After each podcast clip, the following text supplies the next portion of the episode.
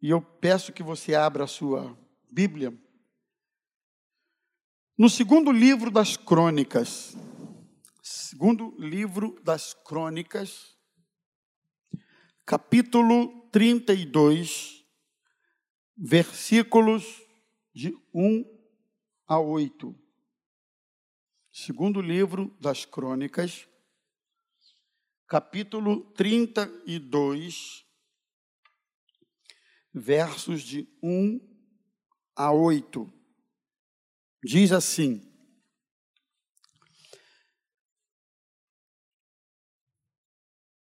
Depois destas coisas e desta fidelidade, Senaqueribe, rei da Assíria, invadiu Judá e sitiou as cidades fortificadas com a intenção de conquistá-las.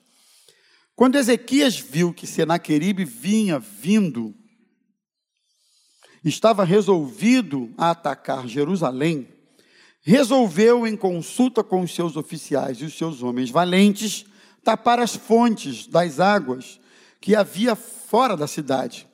E eles o ajudaram. Assim, muito povo se ajuntou e taparam todas as fontes, como também o ribeiro que corria pelo meio da terra, pois diziam: Por que viriam os reis da Síria e achariam tanta água por aqui? Ezequias se animou, restaurou a muralha da cidade e construiu torres sobre ela. Levantou também outra muralha por fora, fortificou a Milo na cidade de Davi e fez armas e escudos em abundância. Pôs oficiais de guerra à frente do povo, reuniu-os na praça junto ao portão da cidade e lhes falou ao coração, dizendo: Sejam fortes e corajosos, não tenham medo, nem se assustem por causa do rei da Síria, nem por causa de toda a multidão que está com ele, porque conosco está alguém que é maior do que o que está com ele. Com ele está o braço da carne, mas conosco o Senhor nosso Deus, para nos ajudar e para guerrear as nossas guerras. E o povo se animou com as palavras de Ezequias, rei de Judá. Que passagem, né? Vamos orar rapidamente. Senhor, fala conosco através da tua palavra. Permita que a tua palavra nos edifique, nos exorte, que a tua palavra nos repreenda, que a tua palavra nos coloque no prumo. Em nome de Jesus, ajuda-nos na exposição e ajuda-nos na compreensão e ajuda-nos também a colocarmos em prática a tua palavra. Fica conosco nós oramos em nome de Jesus. Amém e amém. Irmãos, eu coloquei esse título para a gente refletir nesta manhã, porque a fidelidade tem um preço. Todo aquele que piamente, seriamente decide ser fiel a Deus, mais dia menos dia, mais aqui ou ali, de uma forma ou de outra, ele terá que pagar um preço pela sua fidelidade, não é?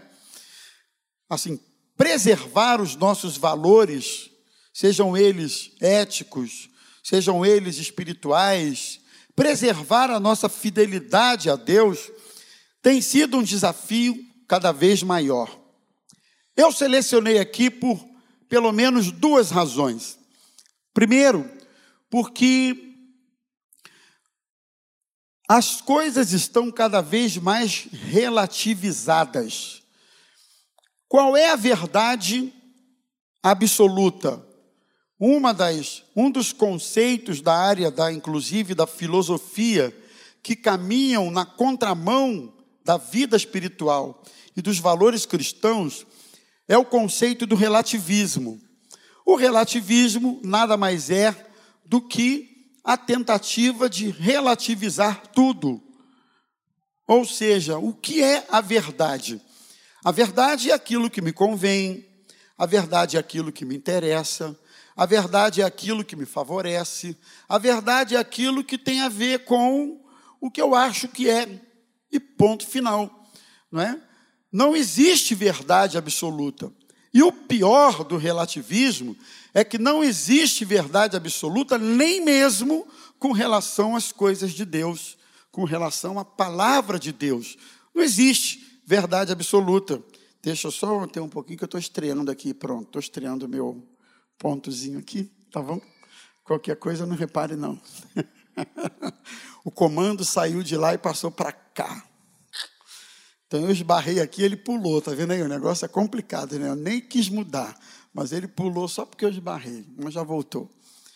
É, há coisas que a Bíblia se posiciona com clareza e não cabe discussão, não cabe negociação, não cabe flexibilização.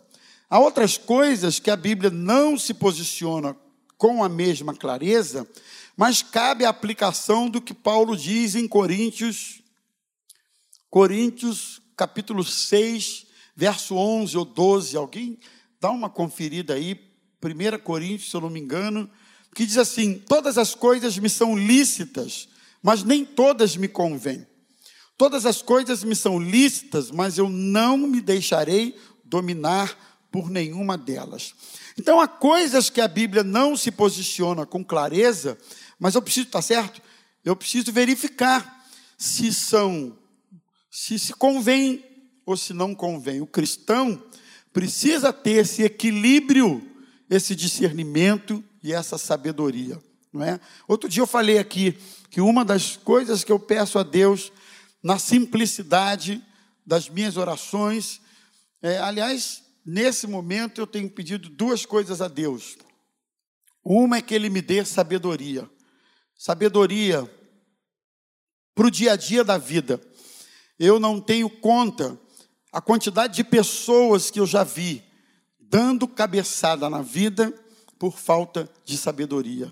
Não é porque Deus quis ou porque o diabo está nervoso ou furioso ou o diabo está com raiva dele, mas é porque tem falta de sabedoria. Essa tem sido as minhas orações Senhor, me dá sabedoria para as coisas. A outra, aí é muito minha, Senhor, me ajuda a emagrecer um pouco. Preciso derrubar o triglicérides. No resto, irmão, é viver na bênção de Deus, que Deus vai cuidando.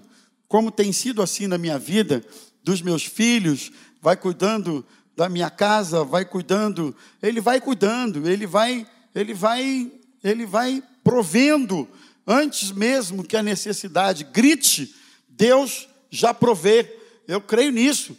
Algumas vezes, antes da necessidade né, surgir com a sua força, Deus pavimenta caminhos para você caminhar neles e gozar da sua bênção. Então, voltando aqui, o relativismo tem sido um problema.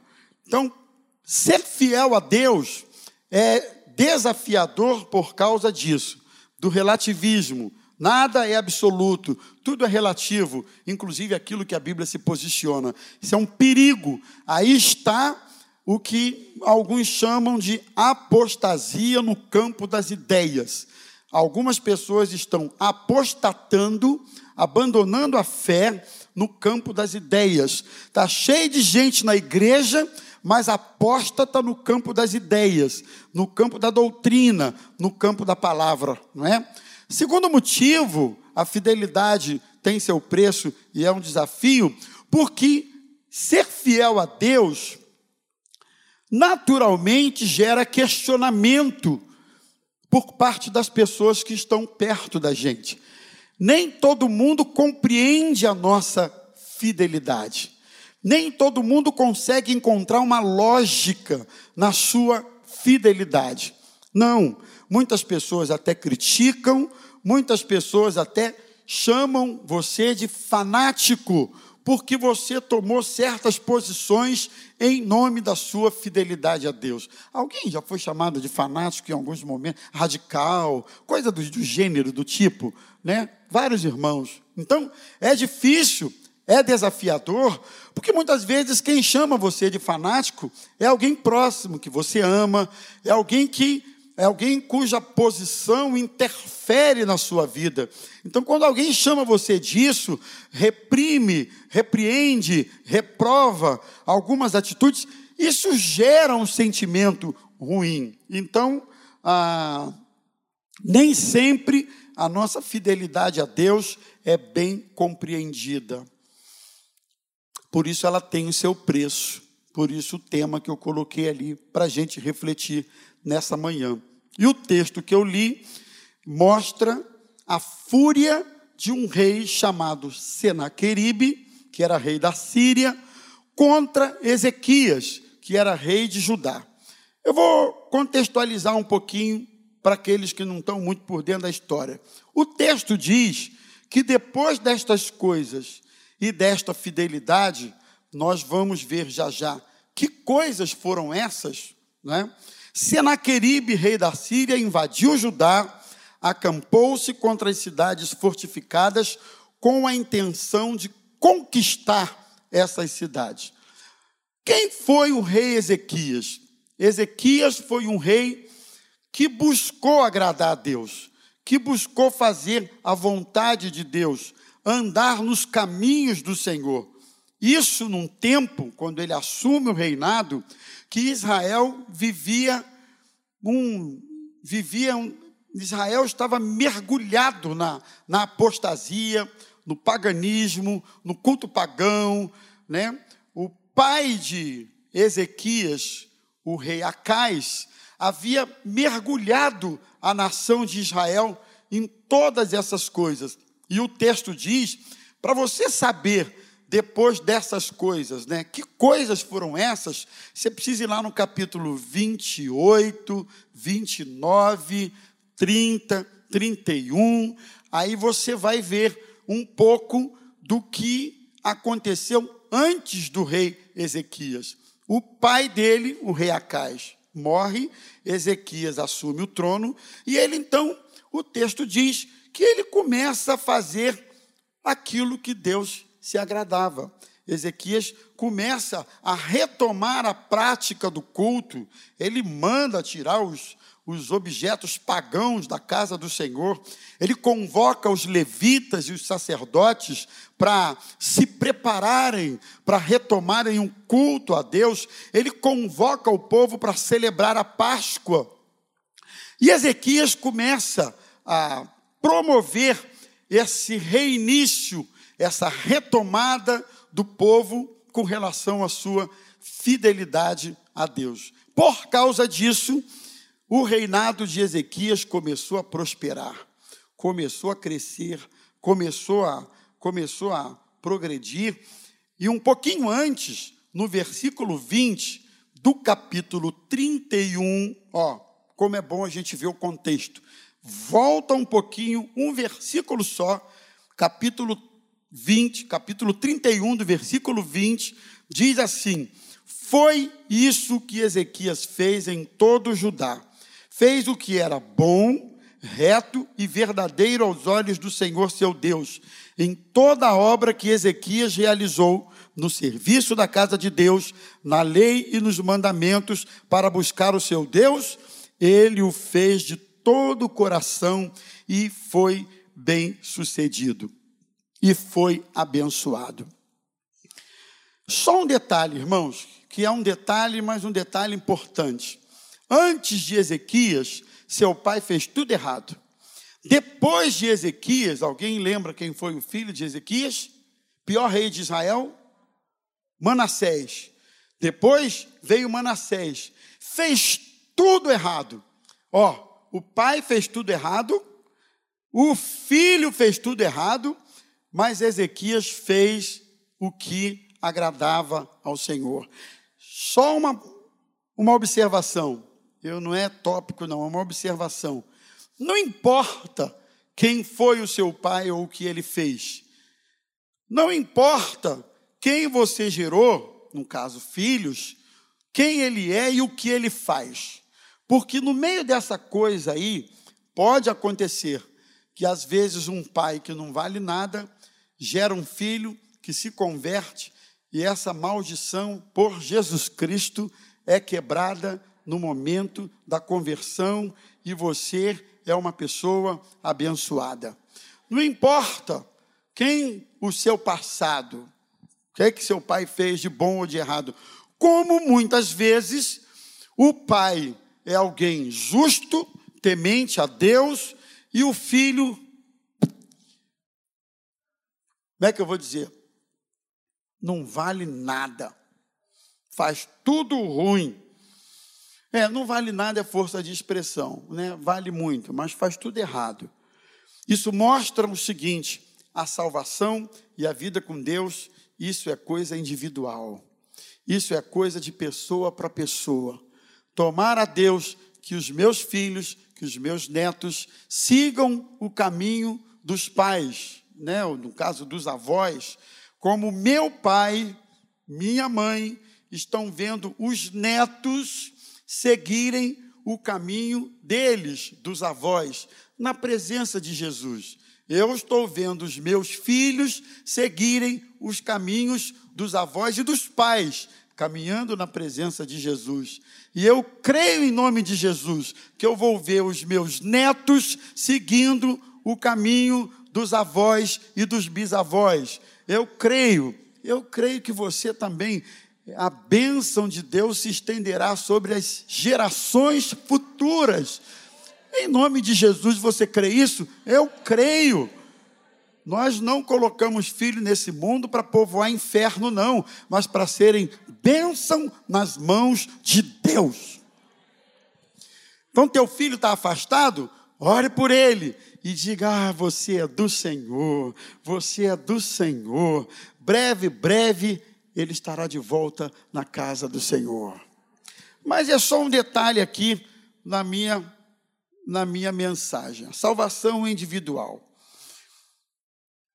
A questão para nós é a seguinte: a fidelidade de Ezequias despertou a ira de Senaqueribe, que se dispôs a atacar Jerusalém.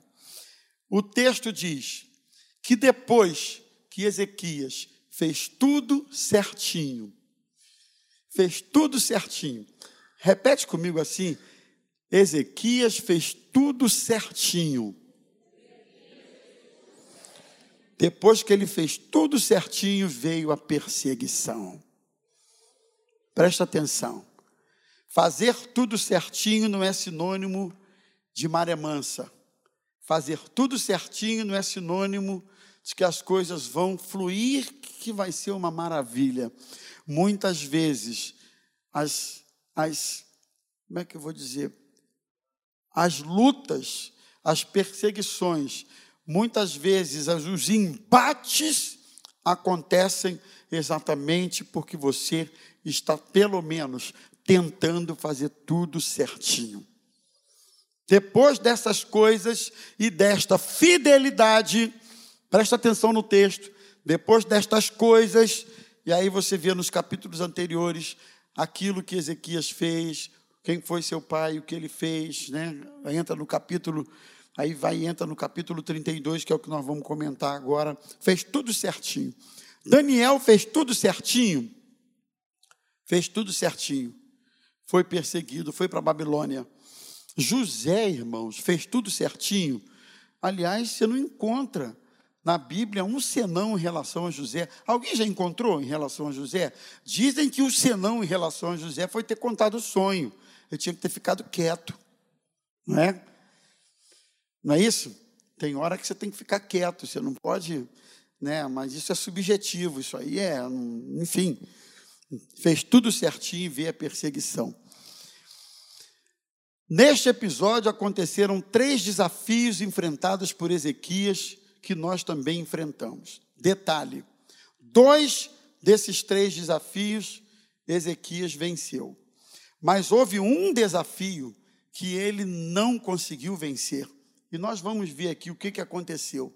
O primeiro foi o desafio do cerco, das ameaças e das opressões. Versículo de número 1 diz que depois dessas coisas, da fidelidade, veio Senaqueribe, rei da Síria, entrou em Judá, acampou-se contra as cidades fortificadas e intentou se apoderar dela. No caso, Judá era a cidade de Ezequias, era o povo de Ezequias, era a casa de Ezequias, era a família de Ezequias, era a gente dele, era a terra dele. Depois de ter conduzido o povo em direção ao que Deus se agradava, veio um invasor, um adversário, um inimigo e cercou e ameaçou e tentou oprimir a casa de Ezequias. Era a cidade, era a sua terra, mas vamos chamar de casa, era a sua casa, não é? E era exatamente isso, ou é exatamente isso que acontece quando muitas vezes na nossa fidelidade a Deus parece que começa a haver uma luta que não é bem uma luta tão visível, tangível, palpável ou concreta, assim, a olho nu, mas uma luta no mundo espiritual. Irmãos, vocês sabem muito bem que a gente não fica nesse púlpito promovendo as ações do diabo. Não, nós promovemos Jesus Cristo na nossa igreja. Mas nós não podemos fechar os olhos que Satanás vem para matar, roubar e destruir. Nós não podemos fechar os, fechar os olhos que o reino das trevas é real. O reino das trevas existe, o reino das trevas trabalha no intuito de destruir os homens. Nós não podemos fechar os olhos. Por isso, a necessidade do discernimento, que muitas vezes aquela dificuldade, aquela luta que você enfrenta, por exemplo, na sua casa, não é uma coisa comum, não é uma coisa apenas humana, não é uma coisa apenas normal, natural, mas você percebe que há uma ação diabólica, maligna, espiritual por trás daquilo que parece ser um simples problema de família. Alguém já conviveu com isso? Já? Sabe? No mundo espiritual, é às vezes com os filhos, é às vezes com no casamento, é às vezes com os pais e por aí vai. Sabe? Você não não não consegue, não consegue, não consegue saber como é que a coisa tomou tal proporção, tomou tal caminho. Às vezes uma coisa simples toma uma proporção. O mundo espiritual age o tempo inteiro no intuito de tirar você a paz e a alegria da salvação sobre a sua vida. Nós precisamos ter discernimento que aquele embate com o pai ou mãe que muitas vezes não conhecem a Cristo, não é um embate simplesmente por trás daquilo existe uma ação espiritual em curso, trabalhando. Existem opressões malignas, cercos, existem essas ameaças que nós vamos ver aqui como elas aconteceram e nós precisamos ter esse discernimento. Nós precisamos ter essa essa como é que eu vou dizer? Essa visão espiritual das coisas. O segundo desafio que ele enfrentou, ou a segunda, a, é, o segundo desafio enfrentado pelo rei Ezequias foi a armadilha da dúvida. Versículo 17, você vai, você vai lendo a história, chega no versículo 17, diz assim: Senaqueribe escreveu também cartas para blasfemar do Senhor, Deus de Israel, e falar contra ele, dizendo: Assim como os deuses das nações de outras terras não livraram seu povo das minhas mãos, assim também o Deus de Ezequias não livrará o seu povo das minhas mãos. Olha aqui, ele mandou uma carta dizendo: Olha só, vocês estão pensando que o Deus de vocês vai livrar vocês das minhas mãos, da minha invasão, da minha opressão ou da minha ameaça? Vocês estão enganados. Os outros povos clamaram aos seus deuses e eles não foram não foram livres ou li, livrados não dá, né? Não foram libertos da minha opressão. Por que que vocês vão ser? Por que que vocês vão ter livramento das ameaças que eu estou fazendo? Sabe o que é isso? É tentativa de intimidar, tentativa de acuar, tentativa de oprimir, tentativa de lançar dúvidas acerca de quem Deus é para nós, ou de quem nós sabemos que Ele é na nossa vida. Sempre o inimigo vai trabalhar no campo da dúvida. Ele vai tentar lançar dúvida da fidelidade de Deus, ele vai tentar lançar dúvida da, da, do caráter de Deus. Ele lançou dúvida do caráter de Deus lá, lá falando de Jó. Jó te serve porque o Senhor tem dado tudo a ele, bens, família bonita. Tira tudo para ver se ele não blasfema do teu nome. O que é, que é isso? Lançou dúvida do caráter de Deus. Ele estava dizendo com isso: você tem comprado a fidelidade de Jó. Então, querido, sempre que vier um pensamento, sempre que vier alguém falando para você, ah, mas foi isso que Deus falou, será mesmo que vai acontecer? Abra o seu olho, porque isso pode ser um emissário, um enviado lá do, do maligno para lançar dúvidas sobre a bondade a fidelidade e a promessa de Deus na sua vida. Ele não é homem para que minta, nem filho do homem para que se arrependa. Se Deus prometeu, ele vai fazer.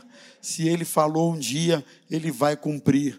Se ele prometeu guardar você, ele vai te guardar. Fique firme naquilo que você conhece e tem como promessa de Deus na sua vida. Não deixe a dúvida permear o seu coração. Dúvida. Essa foi uma estratégia de Senaqueribe. Lançou essa dúvida no meio do povo. Dúvida. Será que vale a pena ser correto? Será que vale a pena ser fiel? Não é? Dúvidas. Poxa, eu estou sendo fiel aqui.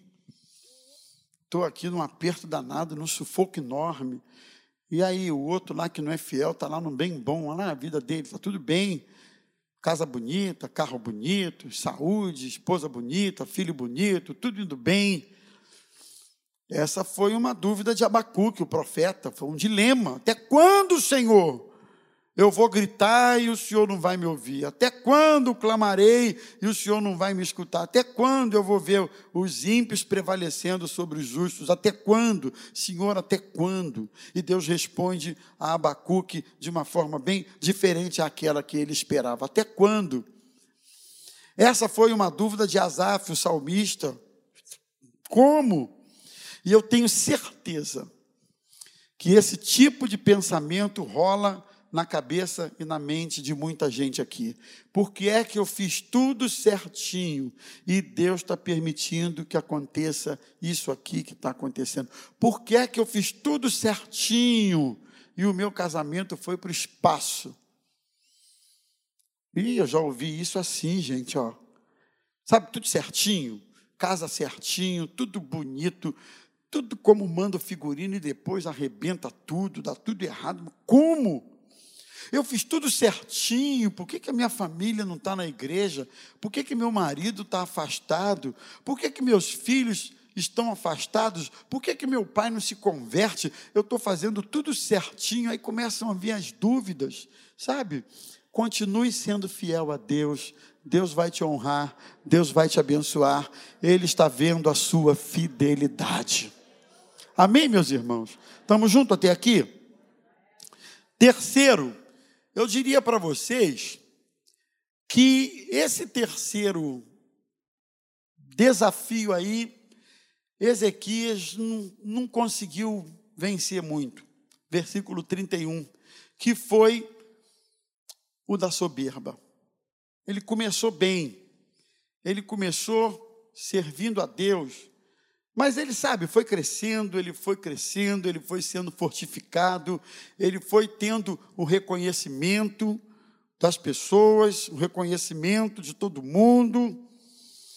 Ezequias, versículo 31. Versículo 31. Ezequias prosperou em toda a sua obra. Mas quando os embaixadores dos príncipes da Babilônia lhe foram enviados para se informarem a respeito do prodígio que tinha acontecido na terra, Deus o desamparou para prová-lo. Deus o desamparou para que ele mesmo conhecesse a si mesmo e para saber o que havia no coração dele. Interessante isso aqui. Deus provou Ezequias para ele mesmo conhecer a si mesmo. Só uma pausa aqui. Eu acho que às vezes a gente conhece a gente mesmo menos do que a gente imagina. Às vezes a gente acha que conhece a si mesmo. Por exemplo, Pedro achou que conhecia a si mesmo, que quando Jesus alertou ele acerca da ciranda do diabo, e ele, ó, oh, eu estou orando por você e tal, ele disse: Senhor, eu não te nego, não, eu estou contigo, estou firme. Quando ele falava com os discípulos acerca da, da, da, da, negação, Pedro disse: ainda que todo mundo te negue, eu vou contigo até a morte. Jesus disse: Pedro, não vai nada, Pedro. Pedro, você é um falastrão. É a versão atualizadíssima, tá, irmão? Você é um falastrão. Você é, ó, ó, gogó, purinho. Você não vai nada. Ele pensou que conhecesse a si mesmo, mas ele não conhecia, não. Salmo 139, o salmista diz assim: Sonda-me, ó Deus, prova-me, conhece os meus pensamentos, sonda-me e conhece o meu coração. Vê se há em mim algum caminho mau e guia-me pelo caminho eterno. Sabe o que é isso? É ele dizendo assim: Senhor, eu, eu, eu, eu eu não sei se eu me conheço tão bem quanto penso que conheço, mas o Senhor que prescruta, que penetra, que vai lá no âmago, do profundo, do coração, é o Senhor que conhece todas as coisas. Sabe o que aconteceu? Os emissários da Babilônia foram ver, assim como muitos outros, o segredo do sucesso do rei Ezequias. Muitas pessoas vinham de longe para ver o reinado, os tesouros que haviam escondidos no palácio. Sabe o que Ezequias fez? Ele colocou o próprio inimigo dentro da sua casa. Ele colocou os emissários da Babilônia dentro da sua casa e mostrou. O texto de 2 Reis 20, de 12 a 18, se você quiser tomar como referência, depois você dá uma conferida, explica direitinho o que, que ele fez? Ele chamou os emissários da Babilônia e levou em cada canto do palácio. E não teve um ouro, não teve uma prata, não teve um tesouro que Ezequias não expusesse, não mostrasse, não revelasse aos emissários da Babilônia que haviam no seu palácio. Aí o profeta Isaías chega para ele e diz assim: Vem cá, o que, que você fez com aquele pessoal da Babilônia que veio ver aqui o seu palácio? Ah, eu eu entrei, eu, eu, eu, mostrei a eles todos os tesouros que haviam no palácio, tudo que havia, as riquezas do palácio, eu mostrei tudo. E Isaías disse: Olha, você colocou o inimigo dentro da sua própria casa, esse inimigo virá, vai levar cativo o povo, e os seus filhos serão levados cativos como eunucos nas mãos desses inimigos, os emissários da Babilônia. Sabe por quê que ele fez aquele tour por dentro do palácio, mostrando tudo que havia para os inimigos? Primeiro, ele esqueceu. Ele esqueceu de colocar, de não colocar, de evitar introduzir gente errada na sua casa. Primeira coisa, ele colocou o próprio adversário dentro da sua casa. Segunda coisa, ele não glorificou a Deus por todas aquelas conquistas, porque todas elas haviam acontecido porque a boa mão do Senhor era com ele. Deixa eu te dizer, uma pausa aqui. Cuidado com quem você põe na sua vida. Cuidado para quem você abre a porta da sua casa. Cuidado para quem você compartilha suas coisas. A Osaí costuma falar muito. Olha que isso assim, assim, segredo tá entre, entre nós. Aí quando eu vejo, eu estou falando aqui no púlpito, o segredo era entre nós. Só entre nós. Os meninos, muitas vezes, pai, isso aqui só entre a gente, fechamento fechamento, pá, pá, pá, pá, pá, fechamento. Aí, às vezes, quando eu vejo, eu estou contando assim. Aí, quando eu chego em casa, ele já. Você não prometeu que era segredo? Prometi, está de pé. Tá não, você falou lá na igreja. É claro que eu estou dando um exemplo mal comparando, porque eu, nesse caso, não estou botando inimigo nenhum, só estou falando o seguinte: cuidado para quem você abre o seu coração. Nem todo mundo que parece quer a sua alegria, nem todo mundo que parece se alegra com teu sucesso, nem todo mundo que parece vai ficar feliz mesmo com as suas conquistas. Cuidado para quem você compartilha suas coisas. Cuidado. Quem você põe na sua casa. Tem um exemplo assim um pouco não vou entrar em detalhes, mas própria família. A esposa foi a esposa foi ajudar uma mulher necessitada, carente, porém nova, bonitinha, botou dentro de casa. Quer que eu conte o final da história não precisa? A mulher nova, bonitinha, o marido, ó, se envolveu com a nova e a bonitinha e tirou o marido de casa. Cuidado para quem você abre a sua porta. Existem, existem vários níveis de intimidade, vários níveis de aproximação, não é? Até mesmo na estrutura do tabernáculo tinha o, o átrio, todo mundo tinha acesso, tinha o lugar santo e tinha o santíssimo. Só o sumo sacerdote entrava lá para interceder a Deus pelos homens, sabe? Isso mostra que a gente precisa ter níveis diferentes de aproximação, de amizade e de confidencialidade nas nossas relações. Estão comigo, gente, até aqui? Existem níveis diferentes, não é isso?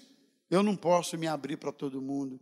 Tem gente que eu vou contar uma luta achando que ele vai ser solidário, lá no fundo, no fundo ele está, é Jeová, que coisa boa, deixa ele na prova mesmo.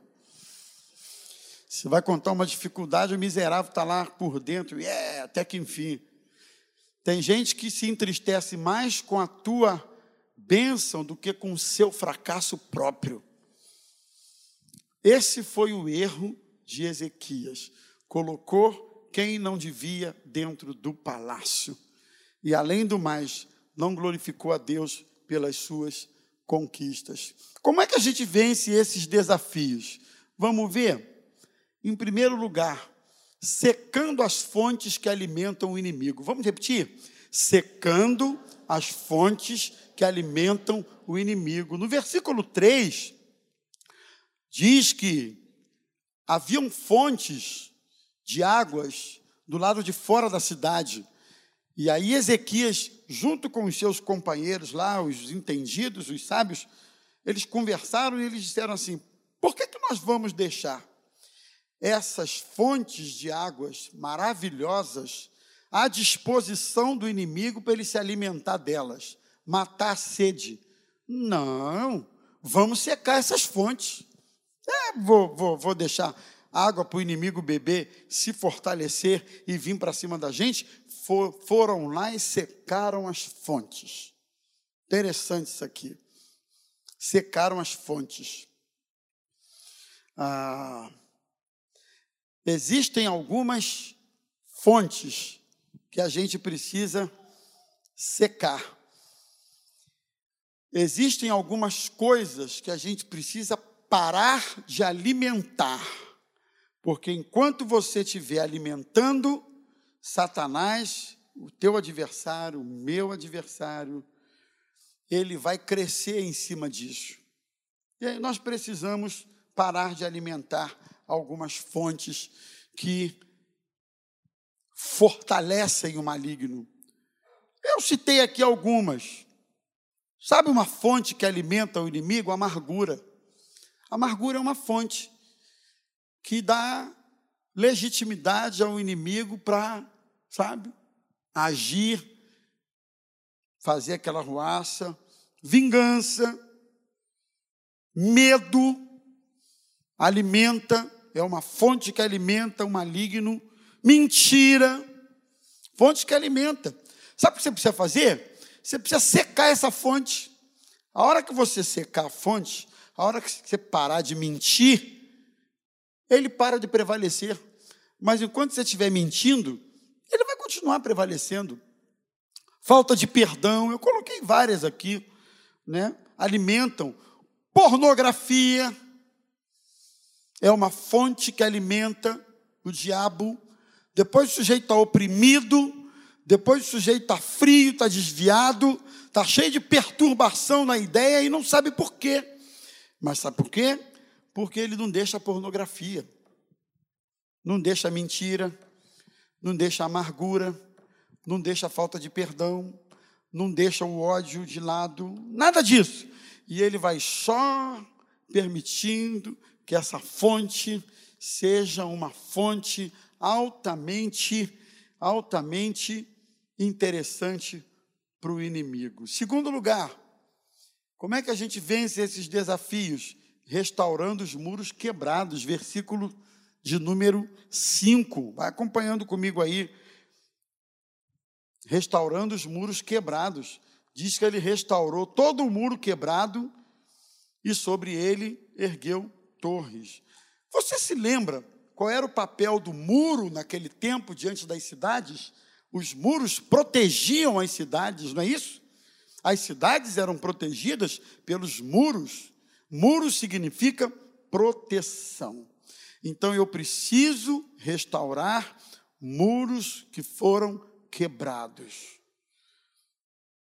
Eu preciso restaurar. Como é que eu restauro o muro quebrado? confessando e abandonando o pecado. Como é que eu restauro o muro quebrado? Fortalecimento da vida espiritual, eu restauro o muro quebrado, buscando perdão. Tudo isso são formas de eu restaurar muros que estão quebrados na minha vida. Há muitas pessoas abatidas espiritualmente, prostradas, não conseguem caminhar porque os muros estão quebrados. Além disso, o texto diz que ele edificou torres, ergueu torres. No mesmo versículo 5. Alguém se lembra? O que é que o sujeito faz dentro de uma torre? Em cima do muro, eles construíram torre. Torre é para quê? O pessoal militar aí? Vigia, amigo. Torre é para vigiar. Ninguém vai para cima de uma torre ficar dormindo. A torre é para você ter vigilância. Sabe o que, é que a gente precisa para vencer esses desafios? A gente precisa aprender a ser vigilantes. Vigilantes, olhos abertos. Vigia, vigia, vigia. Dá para falar para a pessoa aí perto de você, se der uma boa, fala aí, irmão, vigia, vigia. Tem gente que é muito espiritual, mas não vigia. Tem gente que ora pra caramba, mas não vigia. Não adianta orar e não vigiar. Não adianta. Você vai orar, vai orar, vai orar e vai pecar com a boca, vai pecar com a língua, vai pecar, porque não vigia. Eu preciso vigiar. Como é que a gente restaura ou vence esses desafios? Vamos em frente, buscando em Deus ânimo. Versículo 5 também, Ezequias buscou ânimo no Senhor. Como é importante mantermos o nosso ânimo. Em nome de Jesus, eu creio que nesta manhã o Espírito Santo está trazendo um ânimo novo para muitos corações aqui nesta manhã. Um ânimo novo no Senhor, renovando o seu ânimo. Versículo 7, 8. Uma outra forma, vamos em frente, conhecendo Deus que serve Ezequias conheceu o Deus que servia. Versículo 7 e 8, ele diz: Sejam fortes, corajosos, não temais. Aí ele diz assim: Com ele está o braço da carne, mas conosco o Senhor, nosso Deus, para nos ajudar e para guerrear as nossas guerras. Sabe o que é isso? O cara conhecia Deus, irmão. Então, se você quer ser fiel, você não vai ser fiel àquele a quem você não conhece a fidelidade a Deus só faz sentido quando nós de fato o conhecemos, não é? E em último lugar, como é que nós podemos vencer esses desafios buscando a Deus em oração? Versículo 20. Quando eles receberam a notícia ou a carta enviada pelo rei, colocando em dúvida a fidelidade de Deus, dizendo: não, não vai ser o Deus de vocês que vai livrar vocês das minhas mãos, não. O texto diz que o rei Ezequias e o profeta Isaías oraram por causa disso e clamaram ao céu. E o Senhor enviou um anjo que destruiu todos os homens valentes, os chefes e os príncipes no arraial do rei da Síria. Sabe por quê? A oração.